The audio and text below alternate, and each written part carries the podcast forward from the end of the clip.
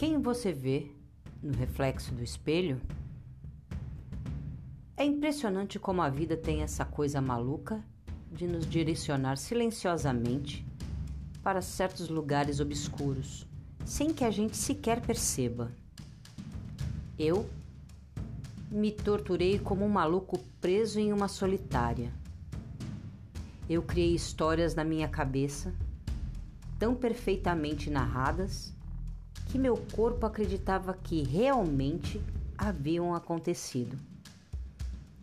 Eu vesti a mesma máscara tantas vezes que acreditei que aquela era veridicamente a minha face. A face de alguém feliz, de alguém completamente resolvido. Eu escondi tão fundo meus monstros que ninguém foi capaz de encontrá-los.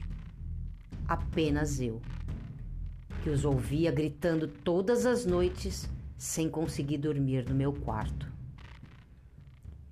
E com toda a situação forçada, aquilo ficou insustentável e eu tive que ceder internizar culpas, desejos e angústias é a maior cilada de todas. É uma mutilação diária, tentando se convencer de que você é um personagem fictício. Uma marionete que tem os movimentos humanos totalmente previsíveis. Só que não é assim que as coisas funcionam. As pessoas são imprevisíveis. O amor, então. Eu vi a chuva caindo e chorei compulsivamente, sabendo que ninguém me ouviria. As lágrimas saíram tão naturalmente de mim que meu corpo não sabia reagir ainda estava dominado pela ideia de que estava tudo tão perfeitamente bem. Lembro que abracei meu melhor amigo e tive forças para contar pela primeira vez a alguém. Minhas mãos tremiam e eu balbuciava. Mas ao mesmo tempo era uma ótima sensação compartilhar aquilo tudo.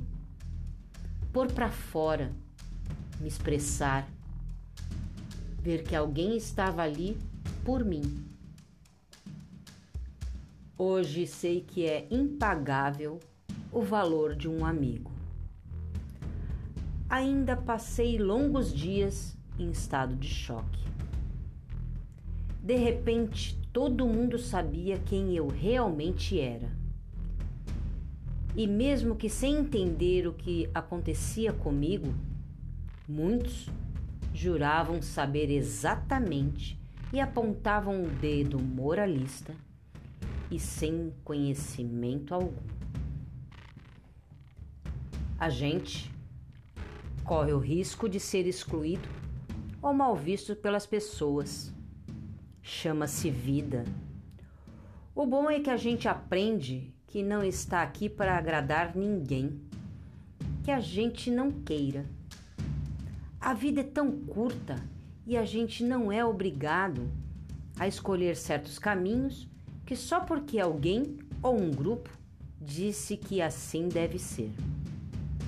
Hoje estou tão leve comigo mesmo, com essa sensação de poder começar de novo, de resgatar meus velhos sonhos, de tentar continuar lutando por tudo aquilo que sempre me foi tão importante que já nem me importo com os olhares de julgamento e os fiscais de plantão. Quem é você? Quantas personagens existem dentro do seu corpo? Quanto que as pessoas, a sociedade e certas situações influenciam você a ser quem você não é de verdade?